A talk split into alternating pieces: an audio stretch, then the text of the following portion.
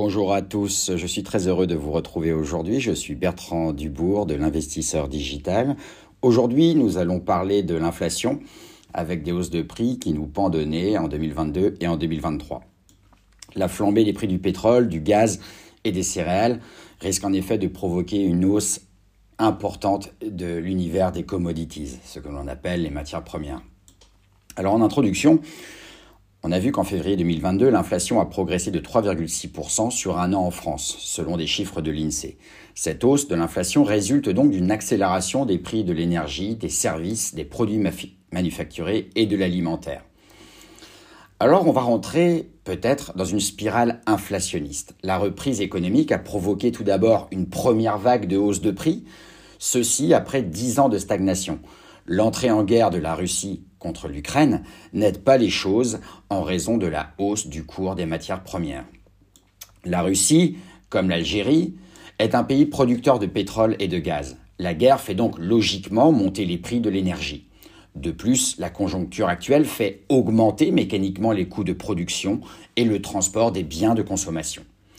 Kiev, qui est un poids lourd de la production de céréales dans le monde, avec l'Ukraine qui produit 50% par exemple de l'huile de tournesol mondiale. La guerre va donc avoir des conséquences sur l'ensemble des produits alimentaires. Les effets d'ailleurs se font particulièrement ressentir dans la péninsule ibérique où l'inflation a atteint 9,8% en Espagne au mois de mars 2022, soit son plus haut niveau depuis 37 ans. La flambée des prix de l'énergie a été provoquée certes par le conflit selon une première estimation officielle publiée ce mercredi. Un tel record n'avait plus été atteint depuis le milieu des années 80. Alors, que va-t-il se passer sur le secteur de la nourriture? Depuis le début de la guerre, le cours du blé a grimpé de 36% et celui du maïs de 30%. Le Brent, le pétrole norvégien, a augmenté de 15% et le gaz naturel d'environ 10%. Les pâtes vont donc voir leur prix augmenter, ce qui est déjà le cas. Puis le tsunami haussier devrait toucher la viande, la volaille, les grands consommateurs de céréales, bref, la boucle est bouclée. Avec l'augmentation des coûts de production et de transport, certains pêcheurs ne partent plus en mer, par exemple. En effet, aller pêcher reviendrait plus cher que de rester à la buvette et dépenser le peu de marge qu'il se faisait déjà auparavant. Les agriculteurs et les pêcheurs souhaitent, en collaboration avec les industriels, ouvrir des négociations avec les grandes enseignes de distribution Concernant le panier de la ménagère, le pire n'est jamais certain. Il y a du souci à se faire dans les prochains mois pour son pouvoir d'achat. Alors je, voulais vous donner pardon, une info bonus pour conclure euh, ce podcast sur l'inflation. On va parler des quatre types d'inflation. Il y a d'abord l'inflation par les coûts. Le prix d'un produit peut augmenter quand son coût de fabrication augmente. ou parce que les prix des produits qui servent à le construire augmentent. La hausse du prix de fabrication provient généralement d'une hausse des salaires.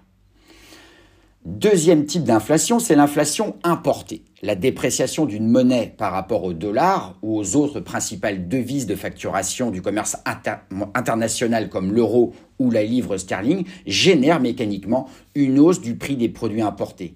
Cette inflation dite importée se répercute sur tous les secteurs de l'économie. Troisième type d'inflation, c'est l'inflation par excès de masse monétaire. L'inflation apparaît quand le stock de monnaie circulant dans l'économie est trop élevé par rapport à la quantité de biens et de services offerts. Cet excès de masse monétaire, créé par les banques centrales, c'est ce qu'on appelle la planche à billets, est à l'origine de l'inflation. Enfin, quatrième type d'inflation c'est l'inflation par la demande. Cette inflation est constatée quand la demande de produits ou de services augmente, mais que l'offre ne parvient pas à s'adapter à ce surcroît de demande. Voilà, j'espère que ce podcast vous a plu. Je vous dis à très bientôt pour un podcast sur l'économie ou sur l'immobilier. On verra. Ciao, ciao.